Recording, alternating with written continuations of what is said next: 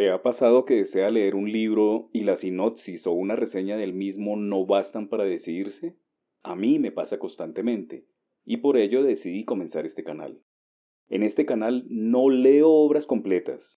Mi objetivo es que usted, como receptor, se haga a una idea del estilo de escritura y de historia que se manifiesta en cada obra literaria que leo. Así, lo que pretendo es dejar sembrada una semilla y usted decide si se anima o no a leer la obra completa. Obviamente quedan demasiados títulos por fuera. Solo leo los fragmentos de algunos de los libros que tengo a mano.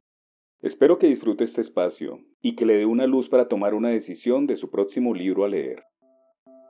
Hoy para ustedes, deseo leer fragmentos del libro del Premio Nobel de Literatura Yasunari Kawabata, Historias de la Palma de la Mano. Espero lo disfruten.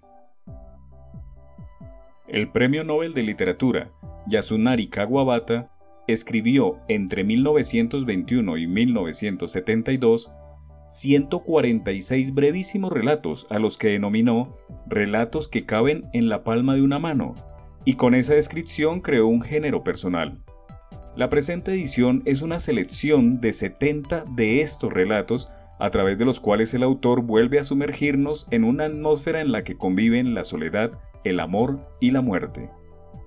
Historias de la palma de la mano contiene toda la esencia de la obra de uno de los más grandes talentos literarios del siglo XX. Yasunari Kawabata nació en Osaka en 1899. Huérfano a los tres años, insomne perpetuo, cineasta en su juventud, lector voraz, tanto de los clásicos como de las vanguardias europeas, fue un solitario empedernido. Escribió más de 12.000 páginas de novelas, cuentos y artículos, y es uno de los escritores japoneses más populares dentro y fuera de su país. Recibió el Premio Nobel de Literatura en el año 1968. Entre sus obras, muchas de ellas marcadas por la soledad y el erotismo, destacan La bailarina de Izu, La pandilla de Asakusa, País de nieve, Mil grullas, el maestro de Go, Kyoto, Lo bello y lo triste e Historias de la palma de la mano. Hoy para ustedes deseo leer 5 de los 70 relatos que componen este libro.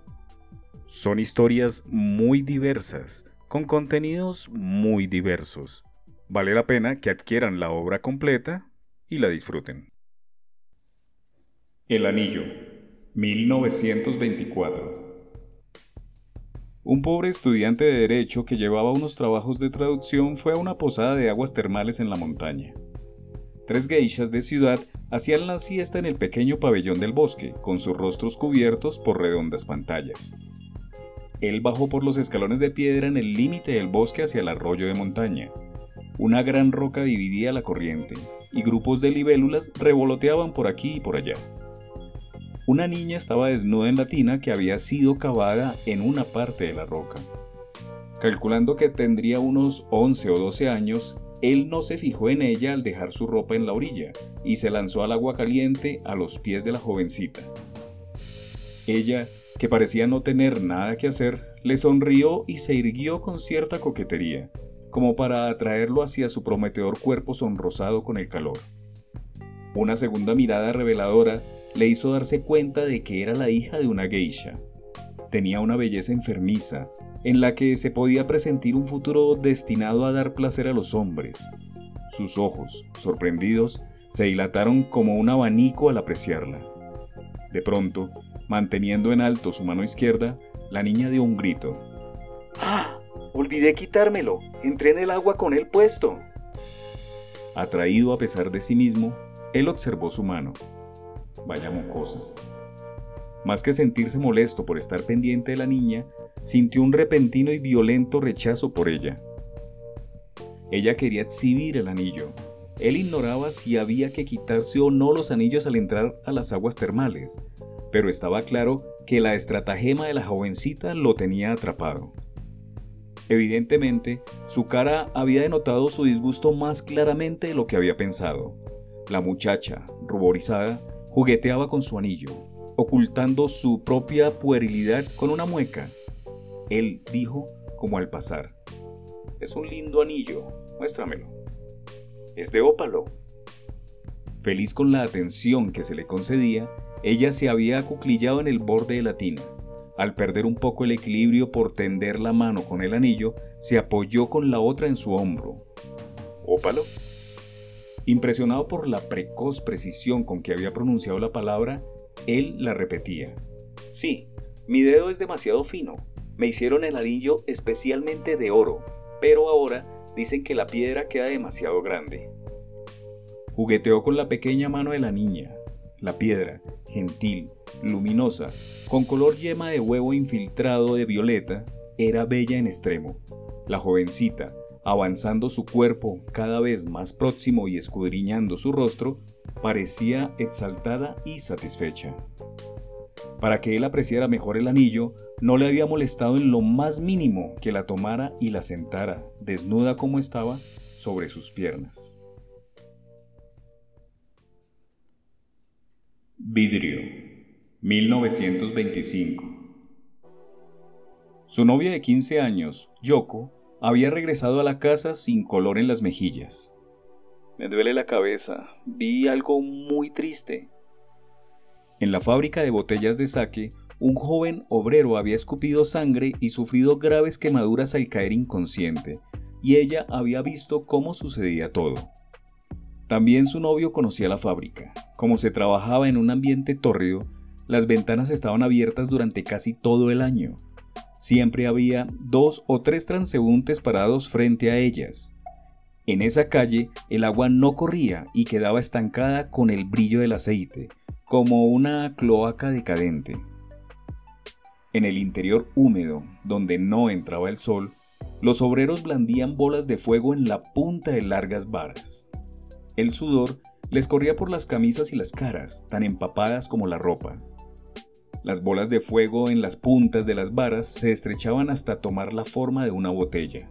Las metían en agua y luego las levantaban por un momento para quebrarlas con un chasquido. Entonces, un muchacho las tomaría con tenazas para llevarlas corriendo encorvado hasta el horno. A los 10 minutos, quienes hubieran detenido a mirar por las ventanas sentían la cabeza áspera y solidificada como un fragmento de vidrio, sugestionados por la excitación, el ruido y desplazamiento de las bolas de fuego. Mientras Yoko espiaba, un muchacho que cargaba una botella lanzó un escupitajo de sangre espesa y cayó exhausto al suelo, tapándose la boca con las manos. Golpeado en un hombro por la bola de fuego, abrió la boca manchada de sangre y gritó como si fuera a partirse en dos. Se levantó de un salto, corrió dando vueltas y luego cayó al piso. ¡Cuidado, idiota! Le echaron agua sobre el hombro. El joven obrero estaba inconsciente. Estoy segura de que no tiene dinero para el hospital. Quiero visitarlo. Le dijo a su novio. Ve entonces, pero has de saber que no es el único obrero que merece compasión. Gracias, pero me sentiré bien si lo hago. Veinte días después, el joven obrero fue a agradecer a la muchacha su visita. Pidió hablar con la joven señorita y Yoko salió hasta la entrada. El muchacho estaba en el jardín. Al verla, se detuvo cerca del umbral e inclinó la cabeza. ¿Está usted mejor? ¿Cómo? El pálido joven parecía asustado. Yoko tuvo que contener el llanto. ¿Su quemadura se ha curado? Sí. Y el muchacho empezó a desabotonarse la camisa. No es necesario. Yoko corrió a la habitación donde estaba su novio y éste le dio unas monedas. Dáselas. No quiero volver. Que se las entregue la criada. Diez años más tarde, el hombre leyó un cuento titulado Vidrio en una revista literaria. Describía ese vecindario, el agua que no corría, con el aceite flotando brillante.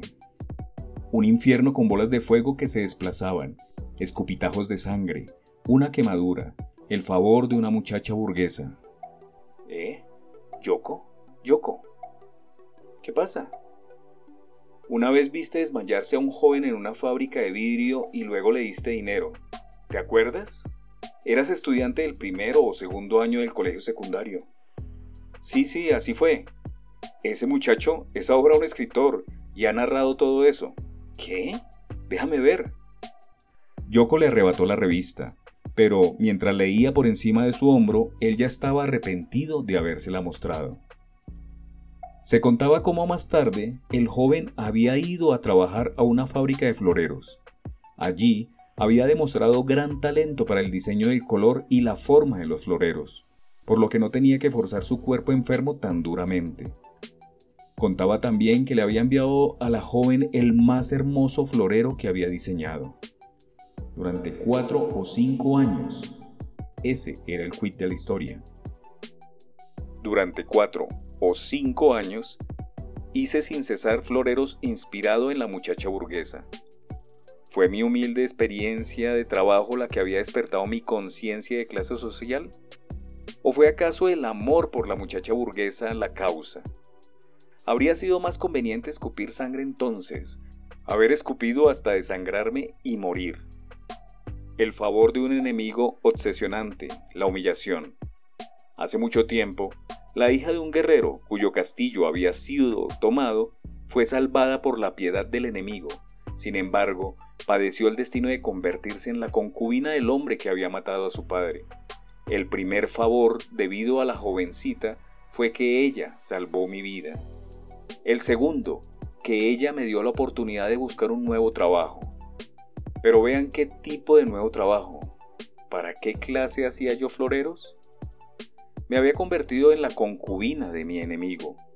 Me daba cuenta de lo encantadora que podía ser esa jovencita entendía por qué me sentía bendecido por ella. Pero, así como un hombre no puede caminar en cuatro patas como un león, yo era incapaz de borrar el sueño por la jovencita. Imaginaba que la casa de mi enemiga se quemaba y podía oír sus lamentos porque el bello florero se hacía trizas en su delicada habitación.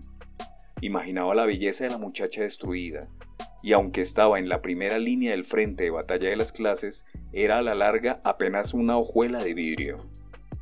Una simple protuberancia de vidrio.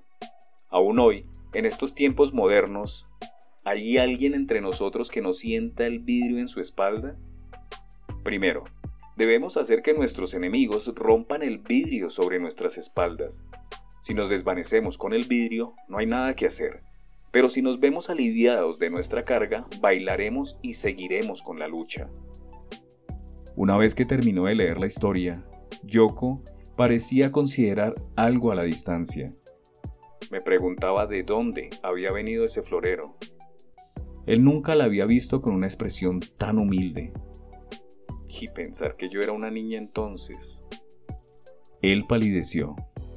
Es cierto, ya sea que luches contra otra clase o que asumas la pertenencia a una clase y luches por tu cuenta, ante todo, debes admitir que pronto acabarás destruido como individuo. Era raro, nunca, en todos esos años, había percibido él en su esposa el encanto y la frescura que tenía la niña de la historia. ¿Cómo había podido captar eso un encorvado, pálido y enfermo granuja? Estación de lluvias, 1928. Esposas, esposas, esposas, esposas. Oh, mujeres, ¿cuántas de ustedes en este mundo son llamadas de ese modo? Sé que no es inusual que todas las muchachas se conviertan en esposas de los hombres, pero, mis amigos, ¿han visto alguna vez una multitud de esposas? Es una dolorosa sorpresa algo así como ver una muchedumbre de prisioneras. Ustedes no pueden imaginar la diferencia entre una multitud de esposas y una multitud de jovencitas estudiantes o de obreras de una fábrica. Las estudiantes o las obreras están reunidas por algo en común. En una palabra, han sido liberadas de sus hogares por ese algo.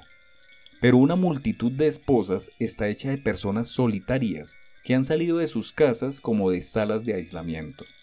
Si se tratara de un bazar de caridad o de un picnic que reuniera a compañeras de curso, uno podría decir que incluso las esposas pueden ser estudiantes de nuevo por un rato. Pero una reunión como esta, que ocurre solo por el amor de cada esposa por su marido, se conforma con personas solitarias, Sin embargo, no es esta una historia sobre muchedumbres tristes.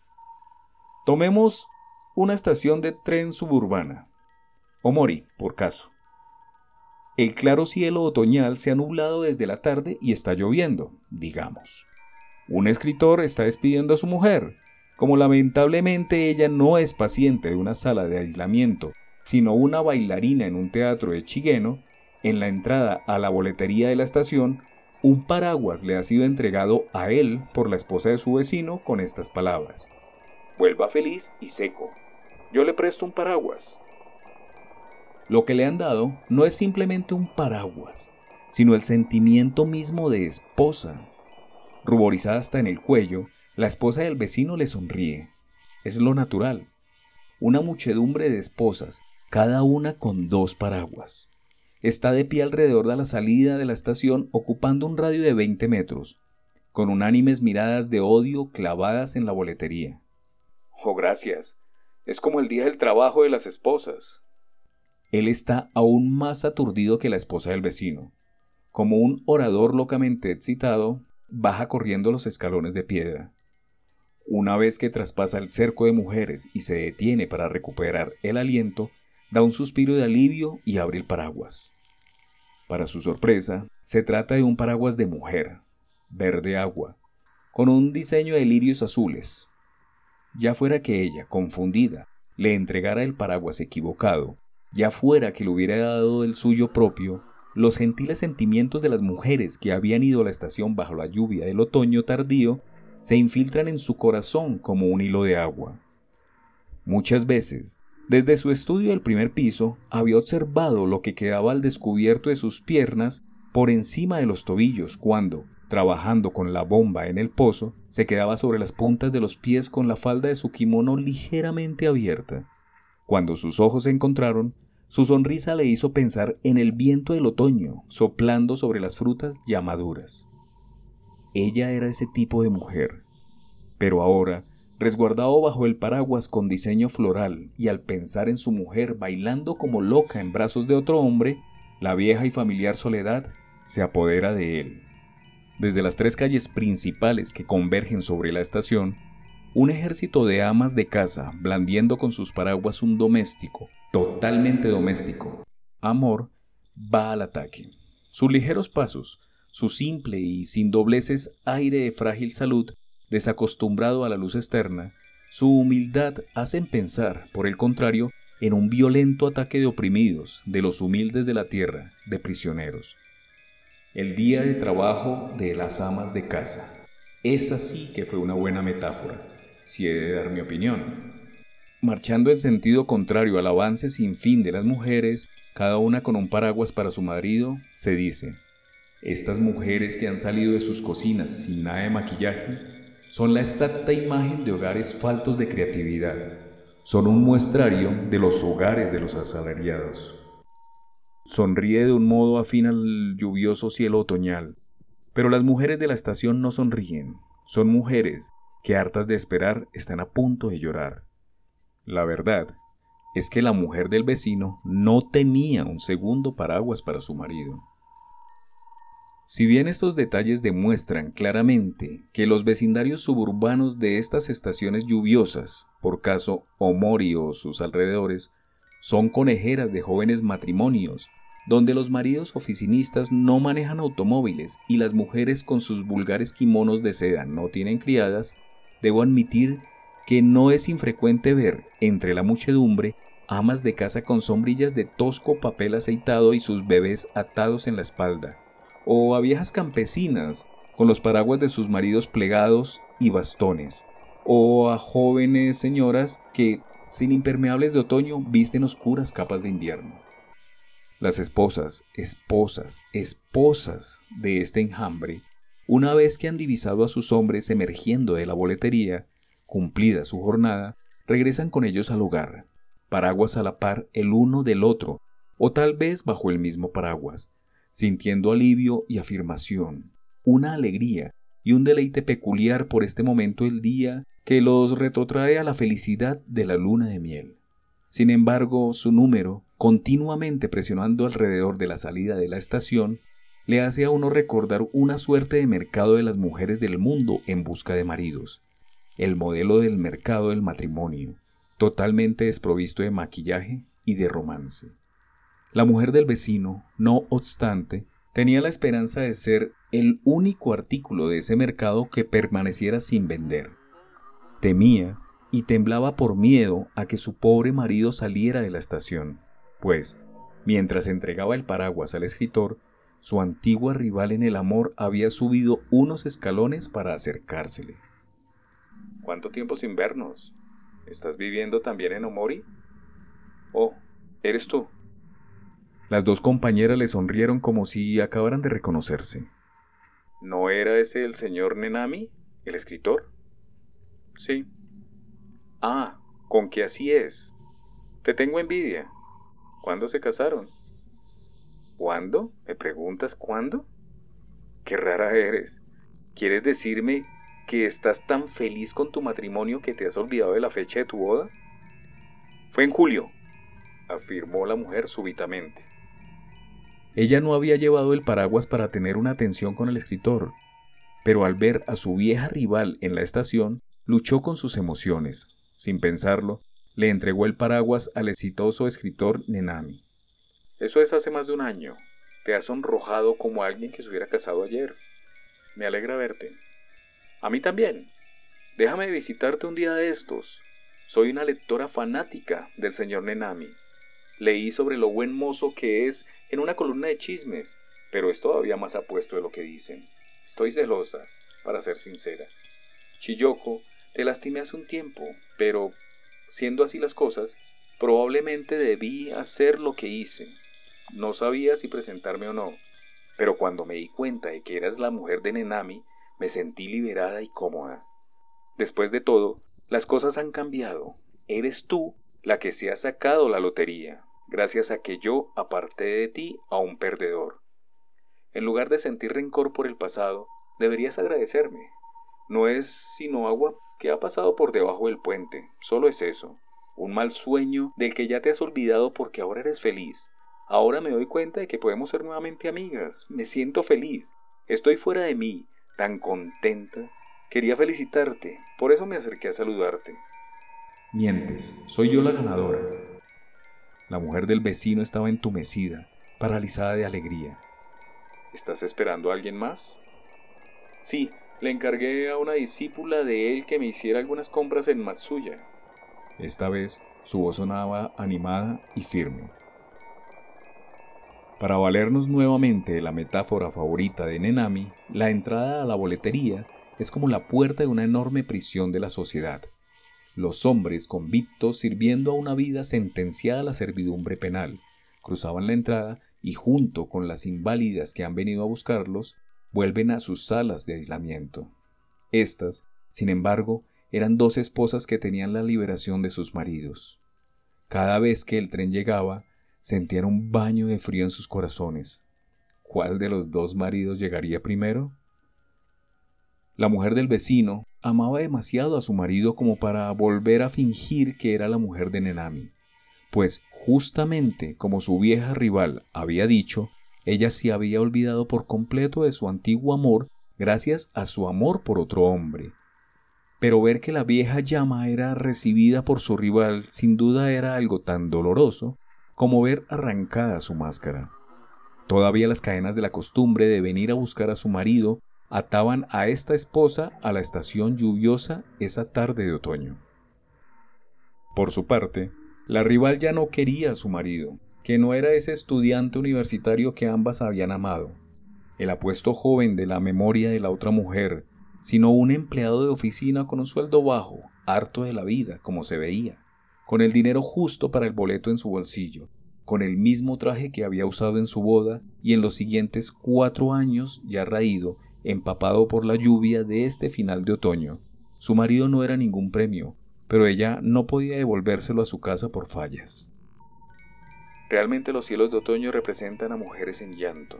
Hoy no es el caso, pero la mayoría de los días los taxis desaparecen enseguida y nos vemos eternizadas en una especie de competencia de lealtad a los maridos. Es como un mercado de ropa vieja de mujeres, ¿no crees? Viendo que no había respuesta a esta charla sobre maridos, la rival abordó el tema de la solidaridad. Mirémonos. Es una realización. No importa los gastados que estén nuestros vestidos, maquillarnos suavemente y venir a la estación. Es la rebelión de las mujeres. Mi marido dice que es como el día del trabajo de las amas de casa. Y tiene razón, así es. Avergonzaríamos a nuestros maridos si fuésemos feas. Vestida con colores brillantes, calzando unas sandalias altas laqueadas de color amarillo, la rival lucía un nuevo maquillaje. Generalmente la mujer del vecino iba directamente de la cocina tal cual estaba. Su rival no olvidaba maquillarse incluso cuando durante la estación lluviosa salía a buscar a su marido con un paraguas. Era lo que en otros tiempos le había hecho perder a la mujer del vecino a su novio. Pero ahora, la mujer del vecino se había pintado con el lápiz labial propio de la mujer de un escritor, y estaba feliz con su maquillaje. Había derrotado a su rival. Pero yo tengo un complejo de inferioridad. Me preocupa atraer la atención de las personas. Es un feliz destino. Solo unos pocos saben que eres la esposa de Nenami. Si quieres puedo divulgarlo. Puedo decir, permítame que le presente a la señora de Nenami. Dijo la otra, yendo más allá de lo que habría querido la mujer del vecino. Luego, como tercera estrategia, la rival empezó a retocarse el maquillaje, mientras, dándose ínfulas, alardeaba de sus conocimientos sobre música y el nuevo teatro.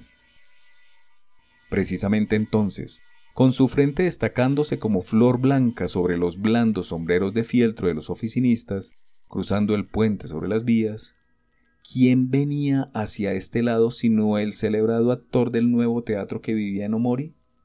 Como lo había visto llegar tarde de noche del brazo con la mujer bailarina de Nenami, la mujer del vecino ya lo conocía de vista. Era él la persona de quien se rumoreaba que su vieja rival era más amiga por esos días. Oh, es Nakano Tokiniko. Con esta exclamación de la mujer del vecino, la compuesta rival se apartó rauda para ir hacia la salida de la boletería. El señor Nakano, ¿verdad? Estaba esperándolo. Por favor, venga bajo mi paraguas como si fuéramos amantes. Susurrando esto, la rival coqueteaba con él. Tuvo suerte de que este Nakano, a quien estaba esperando por primera vez, fuera un galán. Cubriendo los hombros del caballero bajo el paraguas que elegantemente hacía girar con una mano, cambió de dirección. Yo lo conduciré. Con un aire de triunfo, se lanzó al mar de paraguas de las esposas. Como una ciénaga con ruibarbos sometidos a las ráfagas de viento, los paraguas en la plaza que circundaba la estación susurraban y saladeaban con hostilidad hacia esta pareja tan espléndidamente arreglada. Instantáneamente, la multitud se convirtió en una organizada cruzada de mujeres honestas, la brigada de los hogares. Pero la mujer del vecino estaba aún intoxicada con su victoria de maquillaje como para unírseles. Ella debe ser la amante del actor, pero no es su esposa. Yo soy la mujer de un famoso escritor.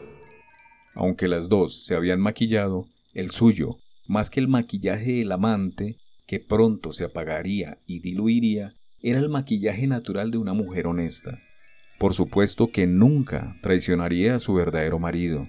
Bajo el paraguas, le contaría sobre este incidente en la estación de la lluvia, y ese mismo día le contaría, con lágrimas en los ojos, la secreta historia de su viejo amor. De modo que aún estaba un poco mareada por la victoria del maquillaje. Sus pensamientos estaban con su marido. Y ahora que la enemiga se había retirado, ella podía esperarlo sin ninguna sombra en el corazón. Pero, ¿es la felicidad del maquillaje como una fruta en una rama alta? La mujer del vecino no era una acróbata acostumbrada a escalar el árbol del maquillaje como su enemiga. Si bien montada sobre la espalda de su enemiga, ella había picoteado la fruta de ser la esposa de un escritor, su enemiga había emprendido vuelo más allá de la copa del árbol, agitando con fuerza las alas del adulterio. A menos que alguien le tendiera una mano, ella no podía volver el suelo para unirse a la cruzada de mujeres honestas. Por más que esperó y esperó, su marido no llegaba para rescatarla. Las esposas, esposas, esposas recogiendo a sus maridos, maridos, maridos que se dispersaron en medio de la oscuridad lluviosa. Las paredes de la estación quedaron tan desanimadas como muros de una ruina. La incesante lluvia con ráfagas de viento de los sus párpados. Con el maquillaje completamente corrido, la mujer del vecino empezó a sentir un hambre violenta. Incapaz como nunca de abandonar la estación, empeñosamente esperó por su esposo con una creciente conciencia nerviosa, como en exilio, como en exilio en la isla de los demonios. Finalmente, a las nueve en punto, cuando ya llevaba cinco horas esperando en la entrada a la boletería, hacia donde se dejó llevar como una sombra alargada, no estaba su marido, sino su viejo amor. En fin, el marido de su enemiga. En lugar de encontrar la fuerza para volver en sí, se dejó llevar por la tristeza que la inundó abruptamente. Con el miserable cansancio de alguien que acababa de abandonar una prisión, el hombre bajó los escalones de piedra, buscando inquieto a su mujer. Cuando la mujer del vecino, sin decir una palabra, desplegó su paraguas sobre su cabeza, las lágrimas se deslizaban por su cara como la misma lluvia de esa noche. Él no entendió. Desde el primer piso de la casa a la que todavía no había vuelto su mujer bailarina, el escritor miró con desconfianza hacia la ensombrecida casa de noche de lluvia y viento, y estas palabras de advertencia a los maridos, maridos, maridos del mundo le vinieron a la mente. Oh maridos, en días con tardes lluviosas, particularmente en noches de lluvia de finales de otoño, apresúrense hacia las estaciones donde sus esposas los aguardan. No puedo garantizar que el corazón de una mujer, al igual que un paraguas, no sea entregado a otro hombre.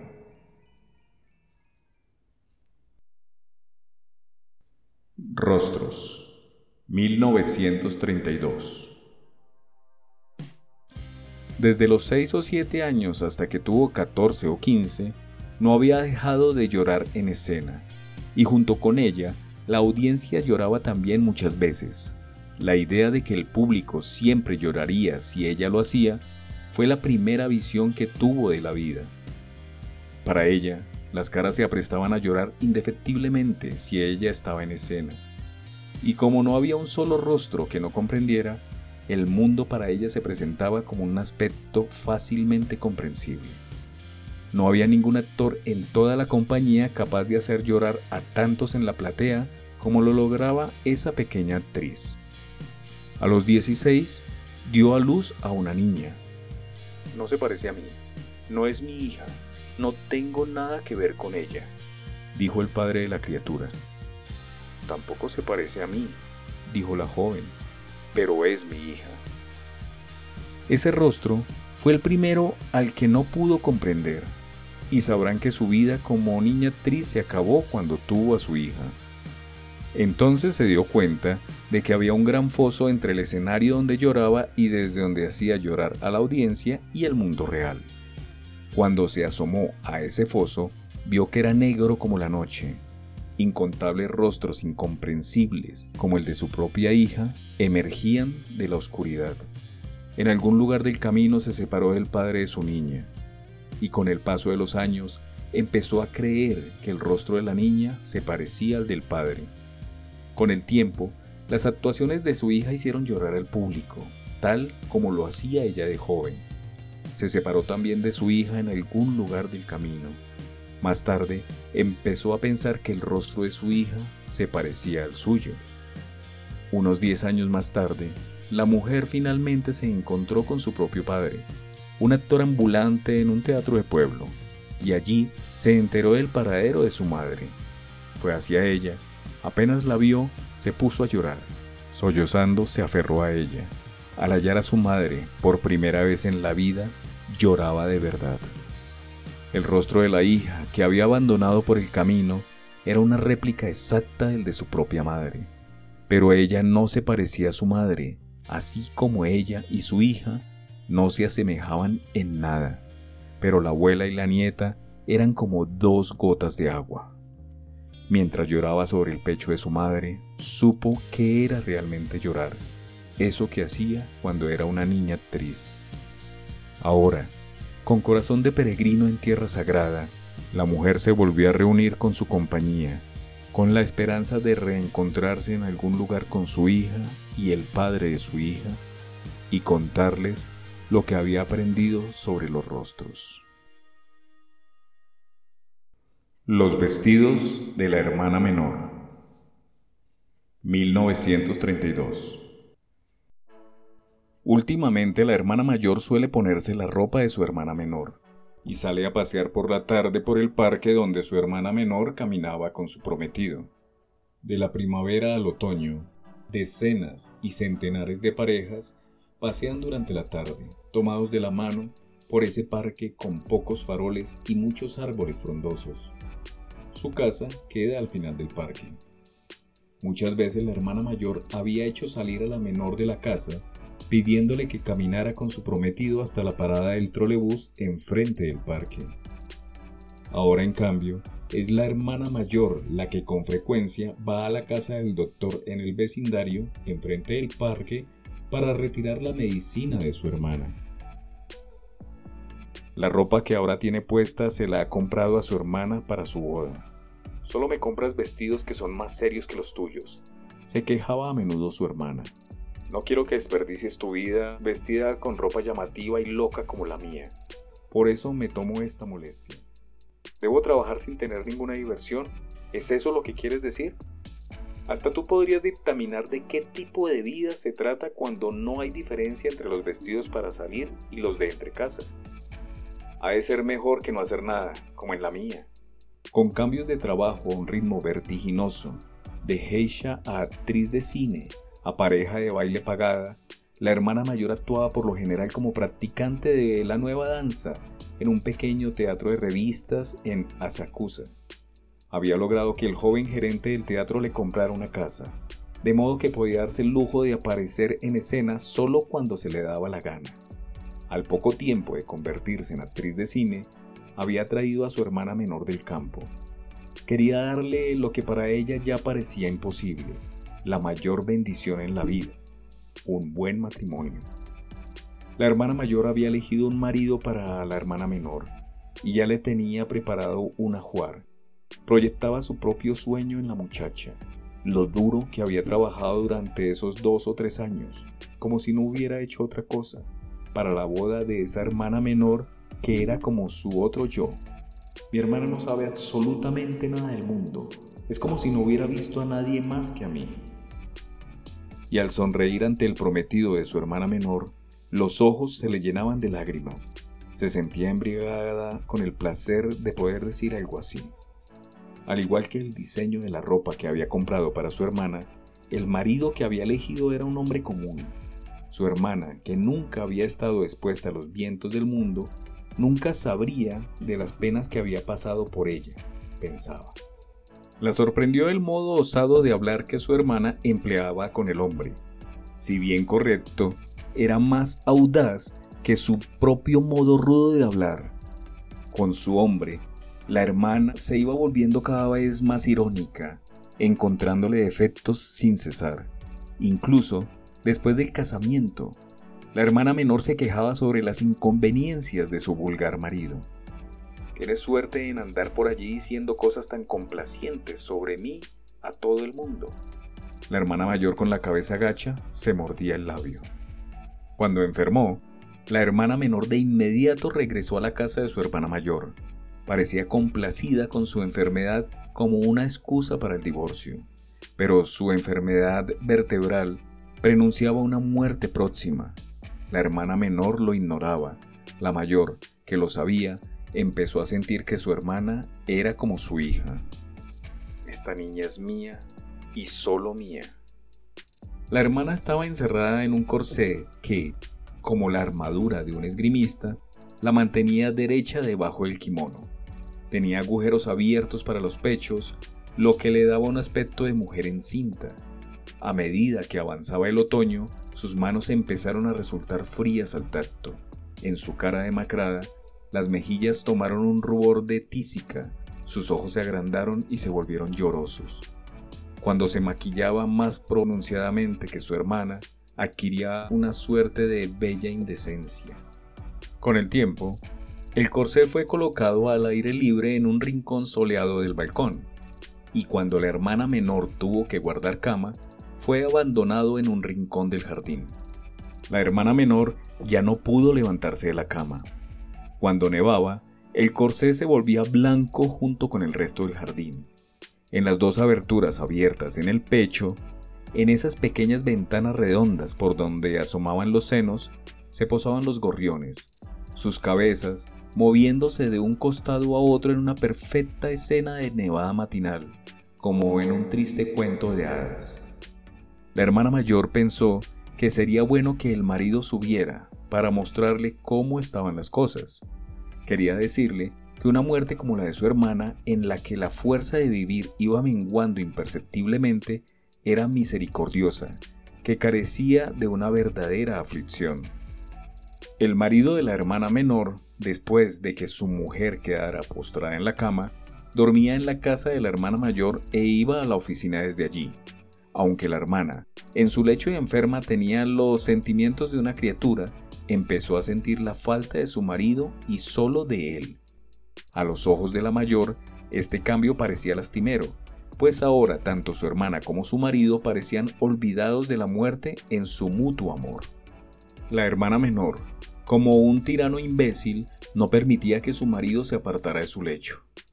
No me gusta que vayas a la casa de baños, decía, o no me gusta que leas el diario. Era totalmente incapaz de soportar la soledad de permanecer despierta en plena noche. Atada una mano de su marido a la suya con un angosto cinto rojo, tiraba de él y lo obligaba a levantarse varias veces. Has sido muy bueno con ella. Antes de continuar, la hermana mayor se aseguró de que lo que sentía no eran celos. Es triste decirlo, pero pronto todo habrá acabado. Cuando llegaba de la oficina, el marido de la hermana menor muchas veces se quedaba removiendo la tierra del suelo en la entrada donde la hermana mayor salía a recibirlo. El corazón de la hermana también vibraba. Ninguno decía una palabra. Para el marido, la hermana mayor se había convertido en la menor. Después de que la hermana menor regresara a la casa y tuviera que guardar cama, la hermana mayor solía vestir la ropa de la menor. Ahora, la hermana mayor se las arreglaba con tres o cuatro cambios de los mejores vestidos de la temporada. La ropa que había comprado hacía dos o tres años para el ajuar de su hermana resulta demasiado conservadora para ella incluso tal como está ahora. Se la ve tan joven y tan semejante a su hermana que se las creería de la misma edad. Su hermana, a medida que declina, ya no parece un ser humano sino una flor marchita o aquel corsé cubierto de nieve en el jardín. La hermana mayor no se parece a la hermana como es ahorita ni tal como era antes de la enfermedad. Se parece a ambas. Sentada ante el espejo, muchas veces ha descubierto a la más joven dentro de ella.